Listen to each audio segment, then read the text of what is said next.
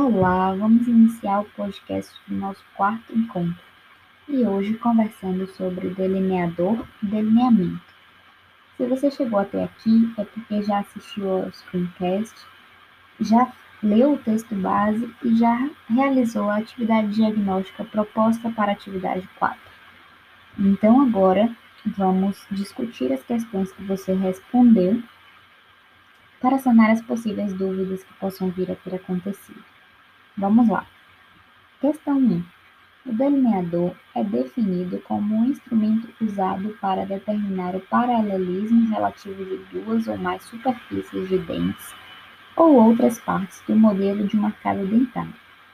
O delineador propriamente dito é composto por vários componentes, exceto plataforma, letra A, letra B, haste cursora, letra C, calibradores de retenção e letra D, mandril.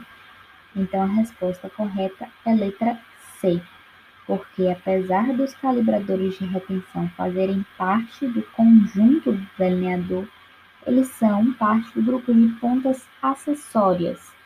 Então, o delineador propriamente dito não compõe os calibradores de retenção. Questão 2. Existem algumas técnicas que são usadas para a determinação do eixo ou via de inserção de uma prótese parcial removível, dentre elas a técnica da conveniência.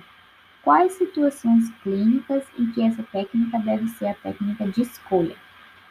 Primeira afirmativa: quando regiões retentivas do rebordo residual a serem recobertas pela base da prótese apresentam áreas de interferência à livre entrada e saída da prótese. Verdadeiro. Afirmativa 2. Quando remanescem apenas dentes do grupo anterior, de canino a canino, especialmente na arcada inferior. Verdadeiro também. Terceiro, quando os dentes suporte apresentam excessivas inclinações e desordem. Verdadeiro. A técnica da conveniência é uma técnica que te permite alterar a via de inserção da prótese tantas vezes quantas forem necessárias para remover as regiões de retenção e para melhorar as inclinações dentárias, facilitando assim a entrada e saída da prótese parcial removível. Por isso, ela é a técnica de escolha e é a técnica preconizada na maioria dos casos. Questão 3.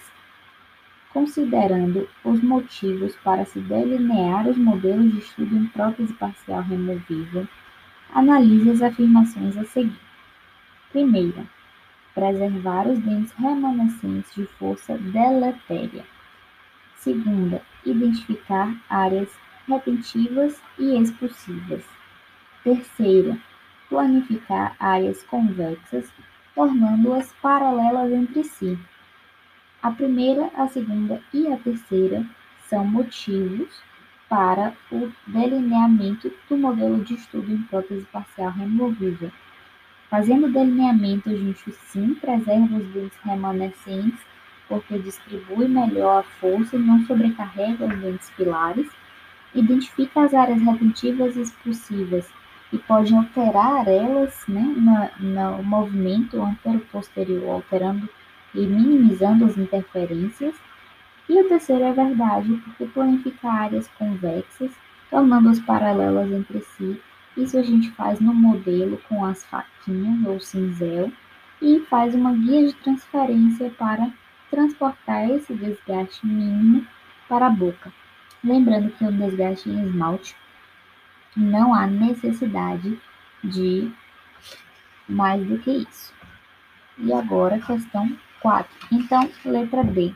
A 1, a 2 e a 3 estão corretas. E questão 4. Sobre as pontas acessórias, assinalar a alternativa correta. Letra A. Antes mesmo da definição de uma trajetória de inserção, a ponta analisadora é capaz de identificar as áreas retentivas e expulsivas nas quais os elementos constituintes da PPR deverão estar localizados. Falso, porque antes mesmo da definição de trajetória, a gente pode determinar uma área retentiva, mas se mudar a via de inserção, com certeza vai mudar e terá que ser calibrado novamente. Letra B.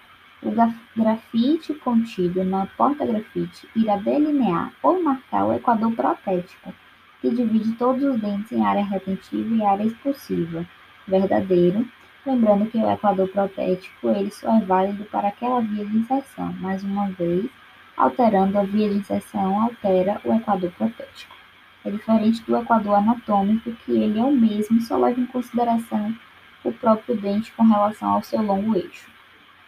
Letra C.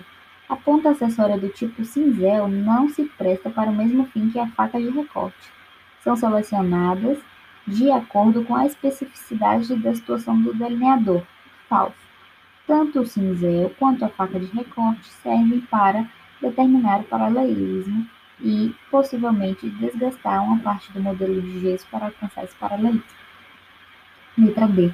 Os calibradores de retenção são utilizados para determinar o grau de retenção determinada área retentiva acima do equador protético. Falso é abaixo do equador protético. Aula ao vivo e, posteriormente, atividade diagnóstica para concretizar nosso aprendizado.